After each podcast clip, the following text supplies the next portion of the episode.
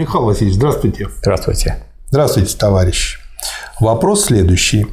Михаил Васильевич хотел с вами критически обсудить безрентную модель экономики и на основе нее создание сообщества и дальнейшего развития общества. Что скажете по этому поводу? Скажу, что если вы хотите изучать, что такое безрентная экономика, да еще и модель брать, то тут сразу две проблемы встают. Во-первых, модель – это одно, а понятие – это другое. Модель конечна, и она, э, так сказать, есть плод нашей головы, и поэтому вместо того, чтобы изучать движение экономики, которые существуют в жизни, мы можем придумать какую угодно модель и потом пытаться втиснуть в нее экономику. То есть я бы в этом не участвовал, потому что одно дело понятие того, что мы собираемся сделать, понятие как то, что соответствует сущности, есть отрицание сущности, но выступает уже как такое бытие, в котором содержится и сущность.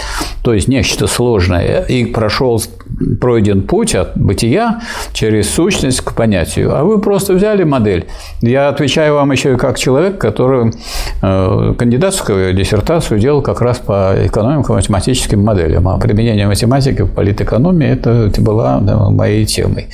Вот. А действительность бесконечно многообразна. А, а модель всегда конечна и узка. Хотя могут быть хорошие модели, если вы возьмете самое главное, самое сущностное и сказать, сосредоточитесь на этом основном и главном и что-то подчеркнете. То есть можно э, так понять ваш вопрос? Если мы э, авиаконструкторское бюро, да. И мы делаем самолеты, то да, мы можем сделать модель этого самолета Конечно. в масштабе, испытать ее в аэродинамической трубе да.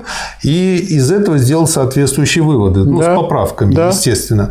Вот, но они действуют к этой модели, Конечно. к тем условиям, в которых она была испытана, и, в общем-то, понятно, почему инженеры да. так делают. Они потом эти выводы на все самолеты не распространяют. Ну, а на автомобили это не распространяется. Да, да и с автомобилем тоже берут конкретную модель, обдувают и смотрят.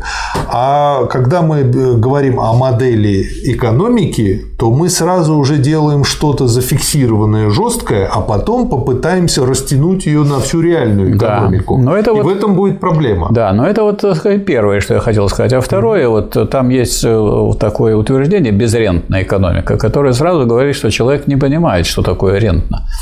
Потому что вообще экономика безрентная, капиталистическая. Она рентная только из-за того, что в странах капитализма остаются еще остатки э, от феодализма, состоящие в том, что собственность на землю принадлежит не государству, тогда нет просто ренты никакой, а принадлежит ну, каким-то землевладельцам, которые вообще ничего не делают для экономики, не вкладывают, а они продолжают существовать и стригут ренту.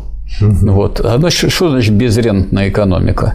Безрентная экономика – это экономика, которая э, не рассматривает э, собственность э, отдельно на землю. Так она, весь, все три тома капитала без, безрентные вплоть до последней части, где он переходит, наконец, вот какие усложняющие условия появляются, когда мы учитываем, что есть еще и эти самые землевладельцы. И тогда и аренда, и аренда бывает двух видов. Она бывает так сказать, та, которая, так сказать, является обычной, это и дифференциальной, связанной там, с плодородием земли и с тем, что уже эту землю так или иначе обрабатывали.